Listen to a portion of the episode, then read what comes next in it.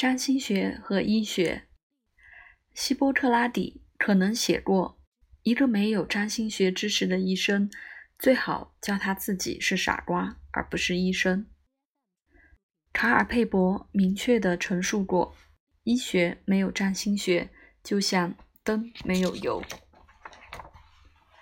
现在这些是很强的表述。占星学能为医学提供什么？让它是如此不可或缺的。占星学在提供涉及诊断、预断病情和最有效的治疗方面的见解，给个人和他们的疾病，可能是有用的。它有能力解决特殊性个人案例，是占星学擅长的。实验数据为正统的医学评估和治疗提供了参考。这些主要都是基于统计平均值，这个给我们平均的男性或女性，当然是已经不再是的。几乎每个评定和治疗都仅只是近似的正确。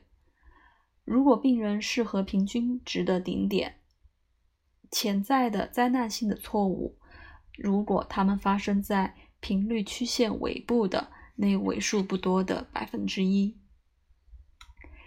威廉·奥勒斯先生（一八四九至一九一九）是一位加拿大医生，在他的时代有很高的影响力。他曾经说过：“知道哪一类病人有这样的疾病，是比知道病人得了哪种病更重要的。”深思熟虑的来思考这个问题：为什么在这个特定的时间，特定的人有这种特定的病？这些是占星学能够很好的解决的问题。本命盘能确切的展示什么类别的人有这种病，流年和移位展示为什么，以及为什么在这个时候。本命出生星盘也将显示个人的挑战和压力是相似的反应，因为未解决的压力在疾病的病原学起因是一个重要的主要的部分。这个知识是至关重要的。检查本命盘的行运，围绕疾病开始的时间，将明确。和可能的环境问题和生活方式特征有关联的潜在的心理模式，可能是影响因素。占星学是用来明白个人心智的一个最好的和最先进的工具。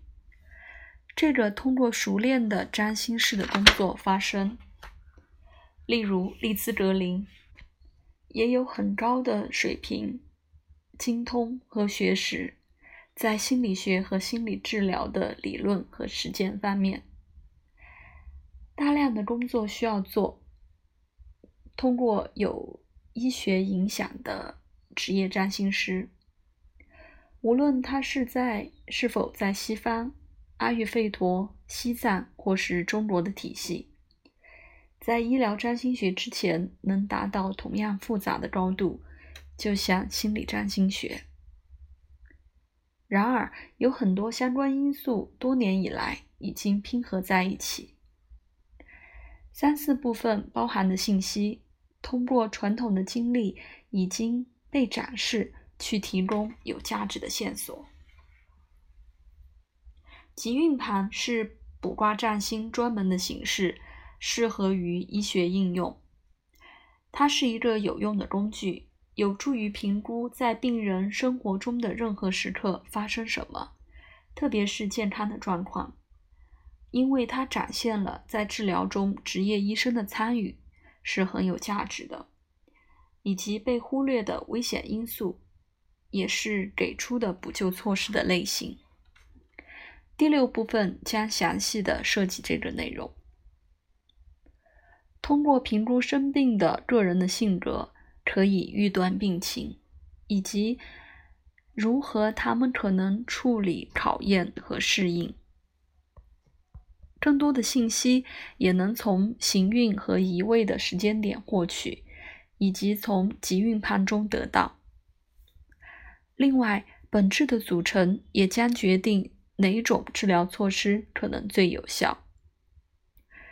职业医生能评估工作的因素，选择是否反对、帮助或平衡这些过程。